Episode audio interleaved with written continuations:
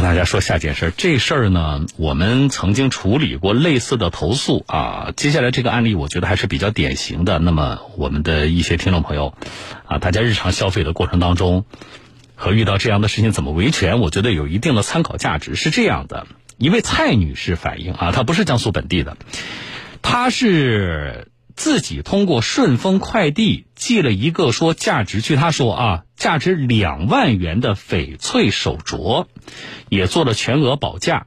结果到货的时候呢，这个手镯出现了破损。那么他不是保价了吗？但是现在顺丰方面只肯赔他一千五百块钱。为什么？理由是这个手镯只值这么多钱啊？那这个主人蔡女士啊，手镯的主人蔡女士无法接受啊。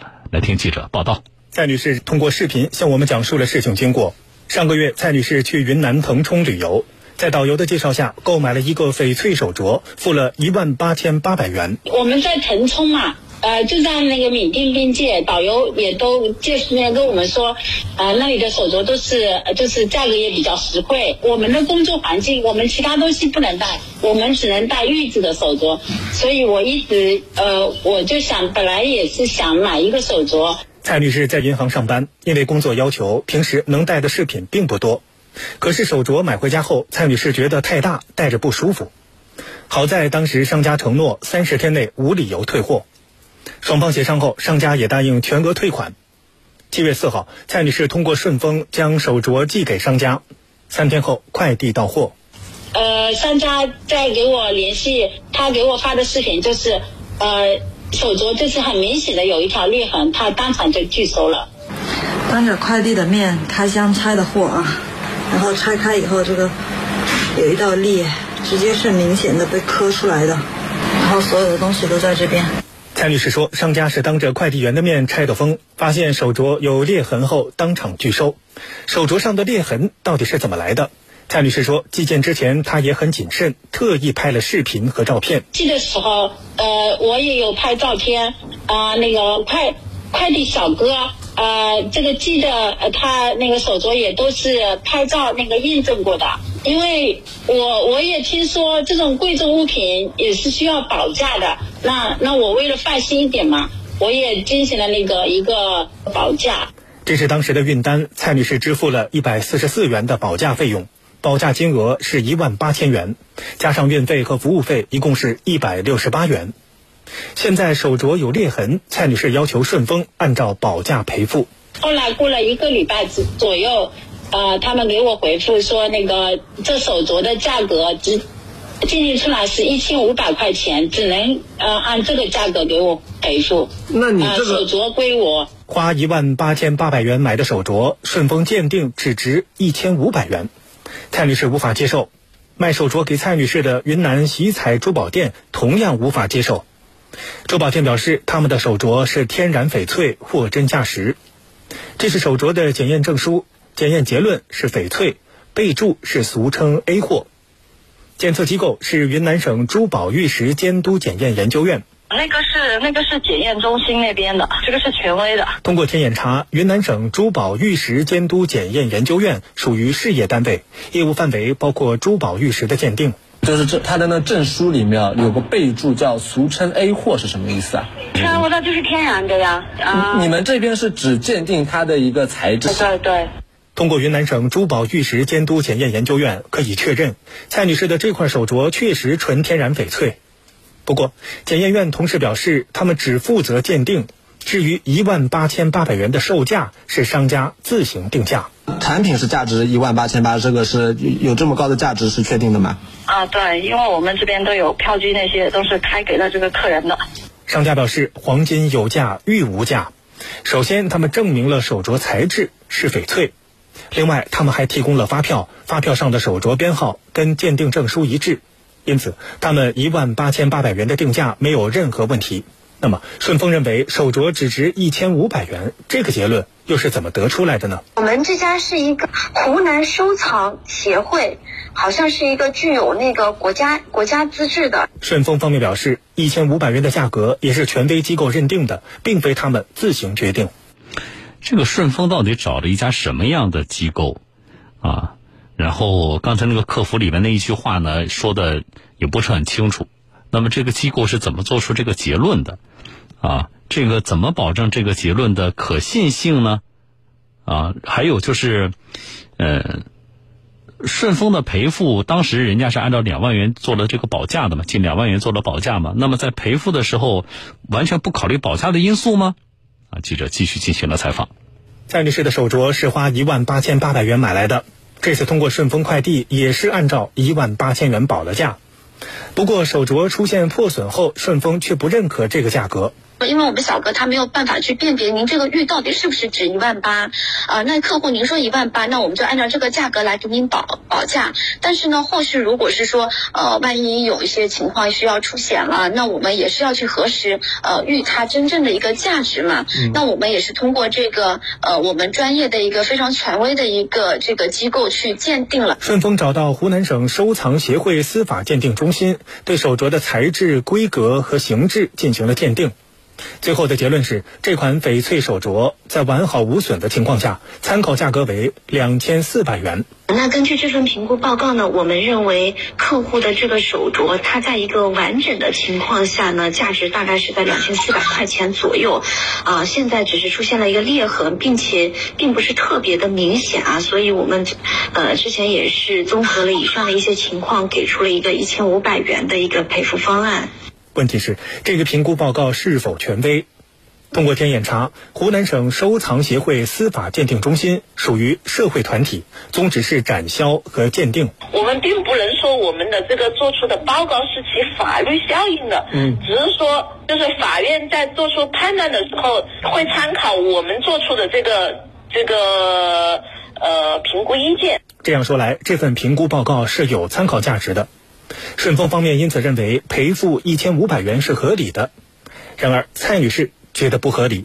我觉得我保呃一百四十四元的保价费保的就是一百一万八的那个呃手镯的产品。蔡女士认为，无论手镯的实际价格是多少，她确实是花了一万八千八百元购买的，并且也是按照这个价格保价的。顺丰应该按照保价赔付。这是我们保价里面条款里面，就是说，呃，我们是以一个诚信保价这样一个呃原则为基础啊。它这个玉呢，它确实不是呃。像客户所说的，像商家所说的，值那么一个价格啊，所以，但是我们也是从客户感知的角度来说呢，我们给他提供了这样一个赔偿金额一个方案。蔡律师要求按照保价进行赔付，顺丰则坚持以实际价格赔付，双方各执一词。针对这起事件，我们也咨询了律师。如果确实是在运输过程中导致的这个损失，也有证据能够印证的这种情况，实际上给托运人啊造成的损失，确实是双方啊交易的这个损失，因此这个损失应当是以双方交易的价格来进行计算的啊。参考的价格它实际上只是一个市场价格。律师认为，顺丰应该参考的价格不是鉴定中心的评估价，而是手镯的实际售价。听了律师的建议，顺丰方面表示愿意跟蔡女士再做协商，就是接下来能够继续跟客户也好，跟我们的商家也好，就是三方共同坐下来，一起来协商去解决这个问题啊，尽量的给我们的客户保证他的一个权益。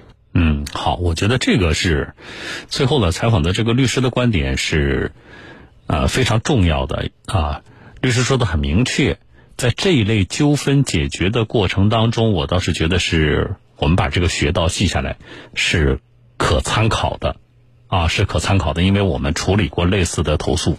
你去跟快递公司，呃，去做谈判的时候，实际上是非常困难的，啊，因为现在很多的快递公司，你只能找到他的客服，他的客服要么是机器人儿，啊，要么就是打电话，你没有办法正常的面对面的去跟他谈论这个这个事情，啊，打了客服了，你就只能够等他的这个回电。啊，所以从个体来讲，消费者去做这样的维权是非常困难的。啊，另外就是关于我的保价参照的问题，你在保价的时候，那么嗯没有问题啊，你只你愿意保价吗？你愿意花钱吗？快递公司很高兴，但是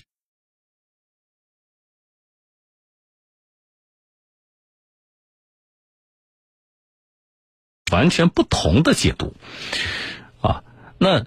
你说这个手镯值个一两千块钱，但是实际上我花一万八买的，啊，并且我交的那个保价的钱是按照一万八交的，啊，在这种情况下，那个律师的观点是有重要的参考价值的啊，就是那就应该按照双方交易的这个价格来执行后续的问题的解决。那双方交易的价格是多少？一万八千块钱嘛，按照那个这个价格来进行的保价吗？好，那么媒体介入，顺丰现在同意就。赔偿的问题再做协调啊！这手镯的主人蔡女士也表示同意了，双方会去商量啊，这是一个。但还有一个问题，那鉴定报告说这手镯就值个一两千块钱，结果他可是花了一万八千八买的呀，这么大的价格的这个差距，那么这个卖手镯的商家算不算欺诈呢？我觉得商家真的很无聊，两千四百块钱的东西竟然卖给我一万八千八，这个分明就是欺诈我们消费者嘛，是不是？那么这款手镯一万八千八百元的价格，珠宝店究竟是如何制定的呢？作为一个商家，我们也有我们自己的商业机密，也有我们自己的行规，我不可能说来跟您说这么多的这些东西的，是吧？那还有一个做生意的东西，他不赚钱，或者是不怎么的。又又做什么生意呢？是吧？珠宝店回应，翡翠定价属于商业机密，无可奉告。同时，他们对两千四百元的参考价格提出了质疑。您这个是参考价是吧？您是从哪一方面评判出来的？您是从它玉石的本质，还是从它哪一方面给出的这个参考价呢？针对珠宝店的质疑，湖南省收藏协会司法鉴定中心也给出了回答，表示翡翠的市值完全可以评估出来。主要是根根据它的质地吧，就是在就是市场的相近的这个商品，在市场的一个呃售价。我事先知道手镯只值两千两千多块钱的话，我肯定不会买的话，嗯，我现在就想那个呃维权。一块翡翠手镯以评估价的八倍卖给消费者，这样的销售行为合理吗？虽然说这个价格可能啊与第三方。鉴定机构啊，这个鉴定的这个价格存在一定的差距啊，但是如果说啊没有证据能够证明啊出售方在这个过程当中存在的一个故意欺诈啊或者是等等类似情况啊，且双方对这个价格的交易啊意思表示也是真实的情况下，那么我认为啊这个交易应当是属于是一个有效的一个交易。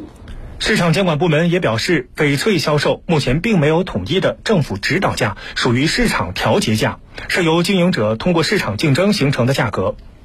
在这里，我们也要给大家提个醒：作为消费者，选购珠宝玉器前，最好能够了解相关的常识和一定的识别技巧。有条件的，不妨请专业人士一同选购。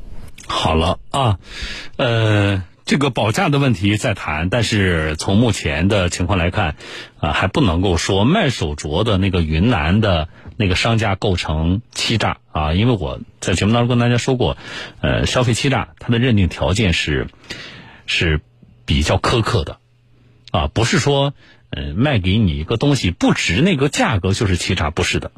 啊，这里边呢非常重要的一个就是商家，你要找到他，一个是产品本身有问题，另外一个啊，他虚构了相关的信息，有意的隐瞒了相关信息，然后啊，因为他主观故意存在的欺骗的行为，侵犯了消费者的权益，啊，这要非常具体的这个认定，所以呃，我是赞同刚才那个律师说的，啊，目前这种情况可能还很难认定那个商家存在欺诈，这事儿呢，我跟大家也说过，啊，我。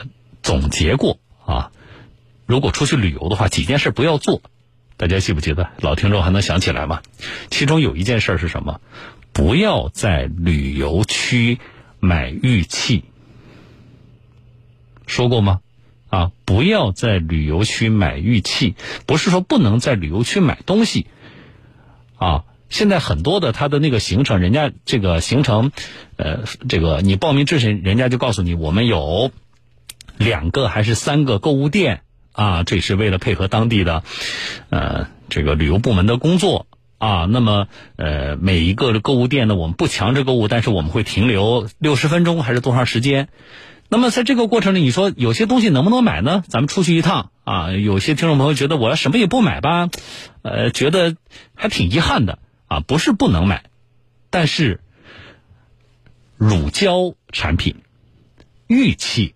是我们明确提醒大家的，不建议大家在旅游过程当中，在呃旅行团带你去的这些购物店里去购买乳胶类产品和玉器。啊，玉器其实一直都是不建议的。为什么提乳胶类呢？是因为这两年你去有一些目的地啊，乳胶床垫呢、乳胶枕呢，这两年特别火爆。所以这是我们给大家的建议，供大家大家参考。好了，来最新的消息啊，东京奥运会男子举重八十一公斤级的决赛，中国再斩获一枚金牌。刚才说的三十七岁的老将吕小军，以总成绩三百七十四公斤，获得了男子举重八十一公斤级的金牌，啊，而且创造了抓举、挺举和总成绩三项奥运会纪录，太棒了！这是二十一块了吧？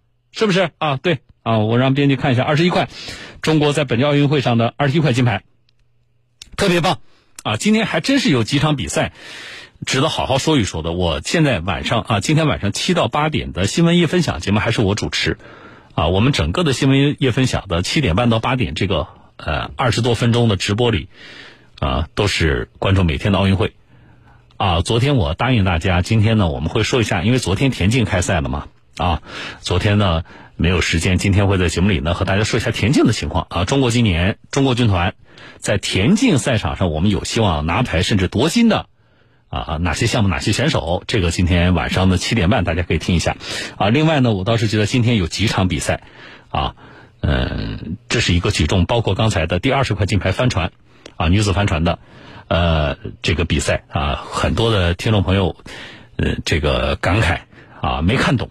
啊，我要实事求是告诉大家，我也没太看懂，啊，但是拿到金牌了，我们就很开心，而且这是一个意义非凡的金牌，因为这个项目在下一届奥运会二四年的时候就没有了，啊，而且这也不是中国的传统优势项目。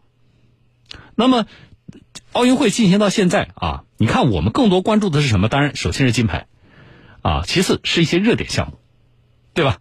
有一些小众的项目啊，哪怕他获得了很好的成绩，啊，大家可能关注度也不那么高，啊，我觉得，呃，为什么提帆船呢？就是我们有必要，包括呃前几天那是第几块金牌啊？女子四人双桨的那个比赛，中国也是金牌，啊，就是有一些呢可能相对小众的这个比赛，啊，哪怕有一些可能没有拿到金牌，他只是打进了八强。啊，四强，或者说只是拿到了个铜牌，但是已经创造了记录了，啊，我觉得这样这些比赛和这些比赛当中的取得成绩的运动员也同样值得我们关注，啊，好，祝贺，祝贺吕小军，祝贺中国举重队，啊，这是中国的第二十一块金牌了，啊，那么详细的情况我会在今天晚上的七点半的节目当中和大家。展开的来说一说。